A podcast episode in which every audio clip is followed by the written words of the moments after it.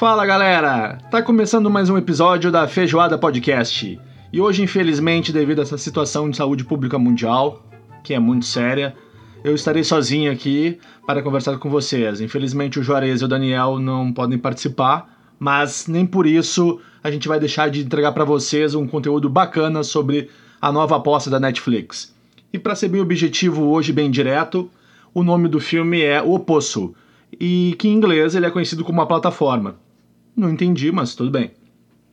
A questão é que esse filme ele está sendo muito falado ultimamente por ser um dos principais destaques no mercado cinematográfico espanhol. E hoje, com a distribuição mundial da Netflix, ele é um dos principais filmes de relevância para a maioria das pessoas que estão acessando a plataforma.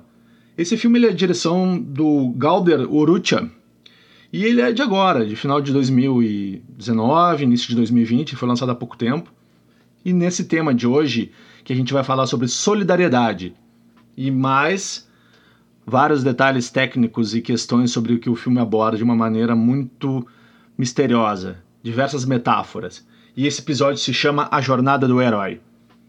Se a gente for analisar bem friamente, o filme se trata de um grande purgatório social, onde basicamente dois protagonistas, ou dois personagens ou prisioneiros, o Goreng e o Barat, precisam passar por uma espécie de transformação espiritual ao longo de diversos níveis de uma cadeia um pouco diferente do que nós estamos habituados, mas que nem por isso deixa de ser perversa. Bem no início do filme fica claro, em um dos diálogos, que existem três tipos de pessoas: as de cima, as de baixo e os que caem não muito diferente do que a nossa sociedade. E tanto que em um dos diálogos o personagem diz: é comer ou ser comido.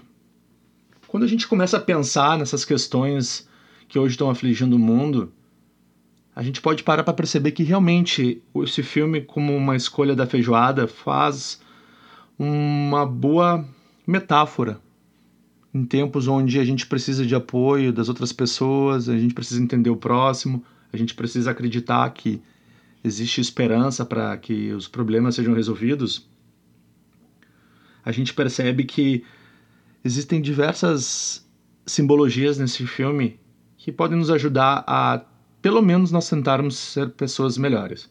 E tem uma questão que eu achei fantástica em alguns momentos. O personagem fala né, que né, a educação vem primeiro. Primeiro é convencer antes de vencer.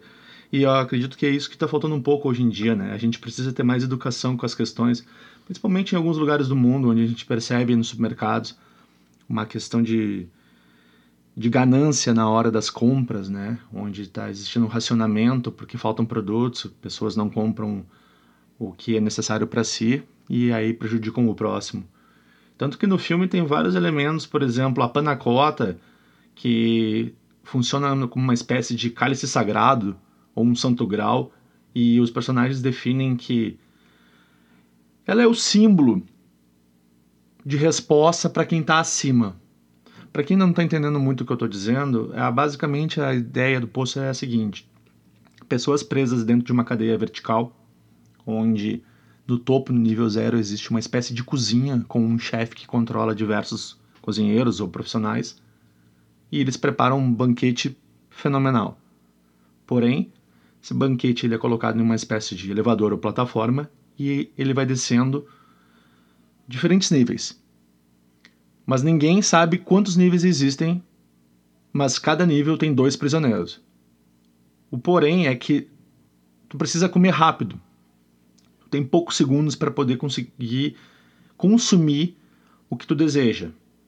Só que quando a plataforma começa a descer, vai sobrando menos comida para quem está embaixo. Uma bela metáfora do que é a nossa sociedade, né? A gente não pode recriminar todo mundo que está acima, porque existem muitas boas pessoas, mas que a gente tem que entender que nas diferentes camadas sociais, que de uma maneira o filme tenta retratar, a gente sabe que quanto mais alta a condição social da pessoa, mais condições de uma melhor qualidade de vida ela possui. Nessa espécie de cadeia social, os personagens em algum momento percebem que a única maneira deles sobreviverem é criando uma espécie de jejum para que mais níveis inferiores tivessem acesso à alimentação, os de cima deveriam consumir menos. No caso, os alimentos, ou como uma hora é criada uma espécie de marmita que é dividida entre os que estão abaixo. E avante no filme vem a ideia do jejuar, que se cada pessoa conseguisse jejuar durante um dia, um nível abaixo poderia consumir alimentos. O filme começa a criar uma certa simbologia bíblica. Eles trazem para a história diversos elementos de uma mensagem, uma, uma mensagem espiritual, onde ela é passada para cada prisioneiro através de profetas, podemos dizer assim. Só que esses profetas, em algum ponto, tu começa a perceber que eles estão se tornando fanáticos por essa mensagem por essa ideia de solidariedade. Tanto que as pessoas que não concordam nos níveis inferiores com essa mensagem, quando eles chegam, eles acabam tendo que matar. Os prisioneiros, se tu prestar atenção, eles levavam cada um consigo um elemento ou um produto, um objeto que fosse de estima dos mesmos. No caso, um elemento de, de consolo emocional. Uns levam um cachorro, outros levam dinheiro, outros levam armas, mas o protagonista leva um livro, que foi motivo de, de chacota. E para deixar mais claro, o livro é o Don Quixote. Se nós analisarmos que no final do filme, quando eles chegam no nível inferior, o mais profundo é o andar 333, existe uma certa simbologia camuflada no filme porque são 333 níveis, com dois prisioneiros ou personagens por andar. Com uma multiplicação simples por dois, a gente chega num, num símbolo, em um número muito misterioso e confuso, já que quanto mais embaixo, mais próximo, digamos, de uma espécie de inferno eles estão chegando. E eles atingem um número 666 como número total de prisioneiros. Talvez possa ser uma bobagem isso, não acrescente nada na análise, mas eu acredito que tenha algum elemento forte nesse total de pessoas presas dentro desse purgatório social. Tem um trecho muito bacana que eles comentam no filme, que é uma passagem do filme, uma passagem do livro do Don Quixote que diz que um grande homem vicioso será um grande exemplo de vício, e um rico não generoso será um avarento mendigo, pois o possuidor das riquezas não é feliz ao o possuidor das riquezas não é feliz ao possuí-las, mas ao despendê-las, e não ao gastá-las como quiser, mas quando as emprega bem.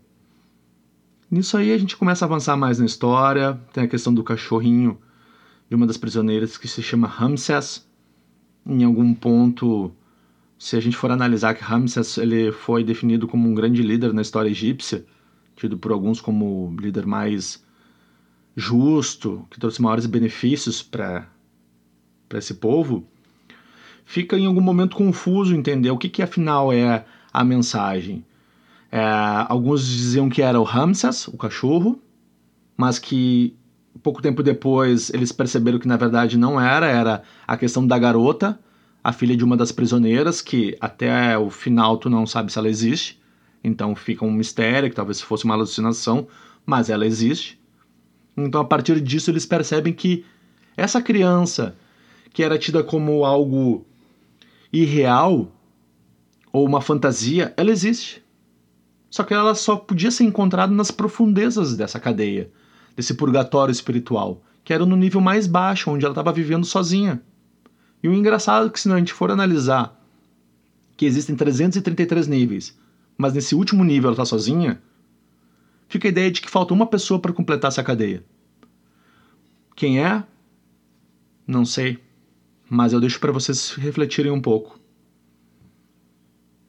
A grande mensagem, na minha opinião, é que é um filme que se trata muito da fé, da fé, da esperança, de se acreditar em algo maior, no caso da evolução das pessoas que estão ali dentro, porque essa é a busca principal do personagem. O personagem ele acredita que as coisas ainda podem se resolver. Tanto que fica bem claro durante todo o filme que em nenhum momento ele perdeu os princípios e valores que ele acreditava. E que, apesar de todos os problemas que estavam acontecendo ali dentro, ele levava com ele. E isso ajudou ele nesse caminho espiritual, nessa jornada do herói, onde ele tinha que encontrar essa menina, levar essa mensagem como um sinal para quem estava no nível zero, os que controlavam essa cadeia, os diretores, enfim, o poder supremo.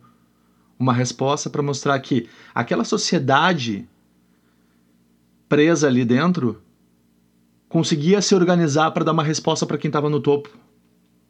Uma resposta simbólica, mas que existem muitas metáforas religiosas nessa mensagem ou nessa intenção.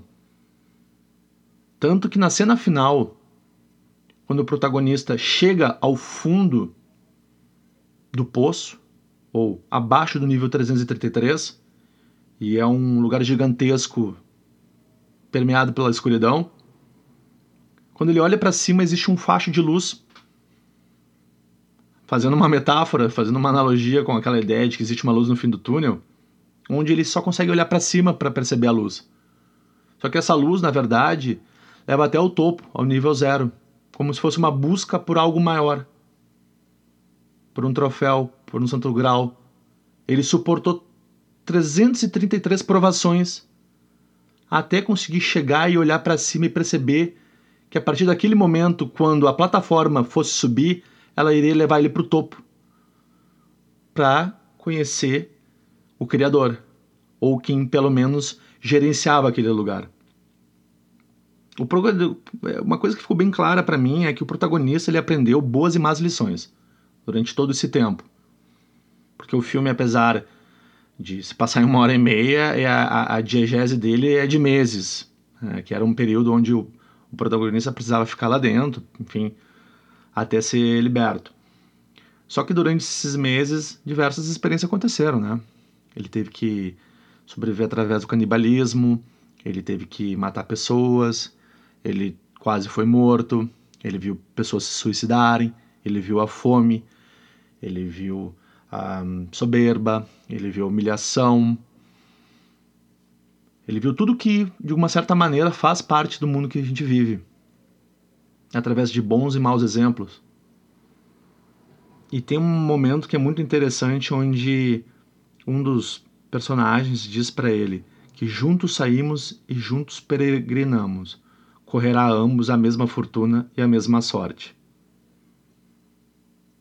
Se a gente pensar, refletir, talvez esse filme tenha uma mensagem muito interessante para a atual situação que a gente está vivendo. Para quem é crente ou para quem não é, é livre. Mas o filme possui uma simbologia religiosa muito forte. Ele tenta passar para as pessoas uma ideia de uma mensagem divina. A crença é individual. Cada um tem seus princípios e valores, suas origens. Mas se nós nos apegarmos que o protagonista, apesar de todo o mal que existia em torno dele, continuou acreditando que existia uma mensagem positiva, mesmo com todos os problemas que aconteciam nessa transmissão, né? Digamos, nessa, nesse compartilhamento da mensagem de salvação, que ficou bem claro no filme, né? Que é uma grande crítica ao capitalismo pela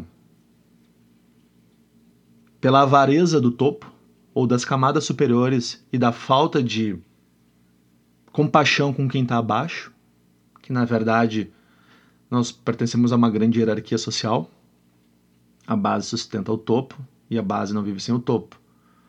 Mas talvez fosse o momento do topo também dar o exemplo, para que todas as camadas fossem mais equilibradas. Porém, ao mesmo tempo, se percebe diversas críticas ao socialismo, onde de uma certa maneira os personagens tentam transmitir uma mensagem mais igualitária, mas quando eles encontram uma espécie de resistência, me parece que eles assumem atitudes violentas para reforçar o que eles estão dizendo.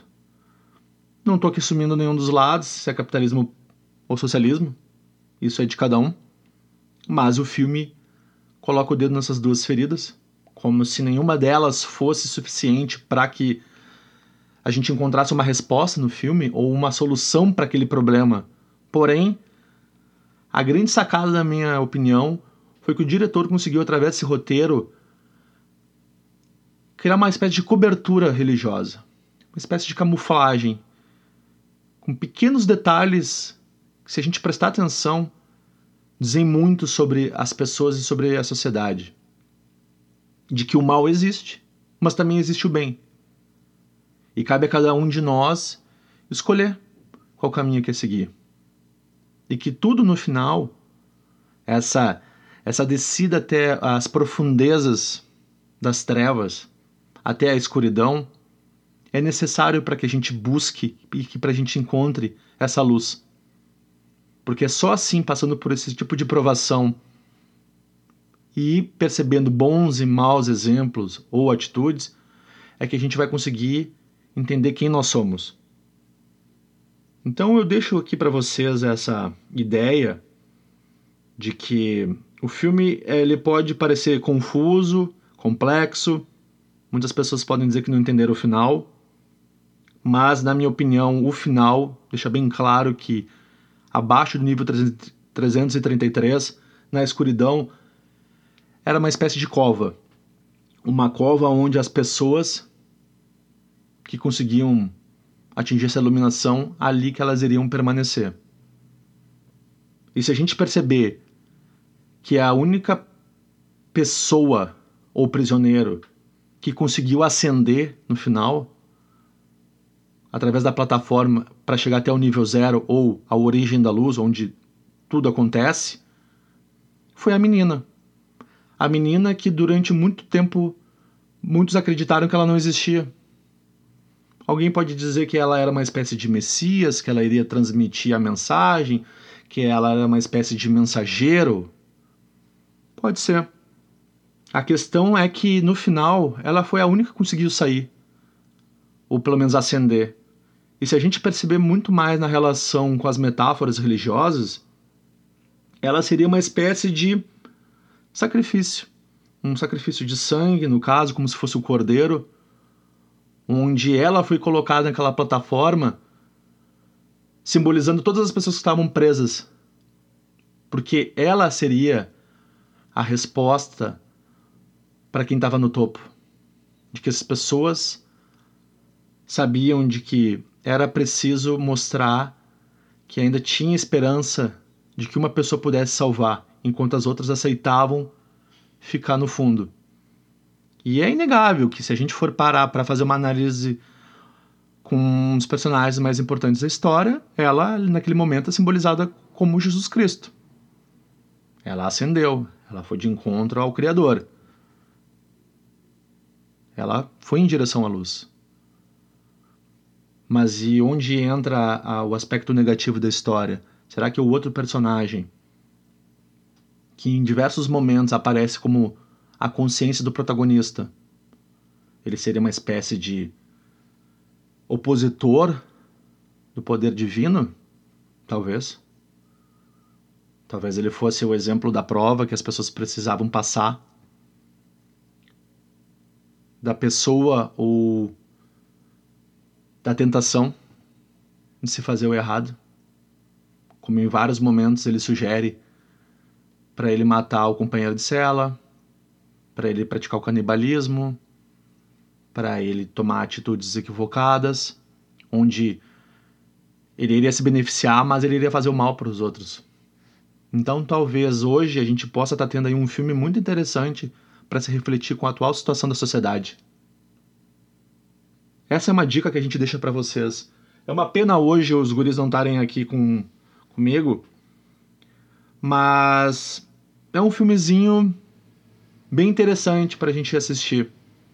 Deixa essa dica para vocês. É mais ou menos 90 minutos. Vocês podem assistir na Netflix.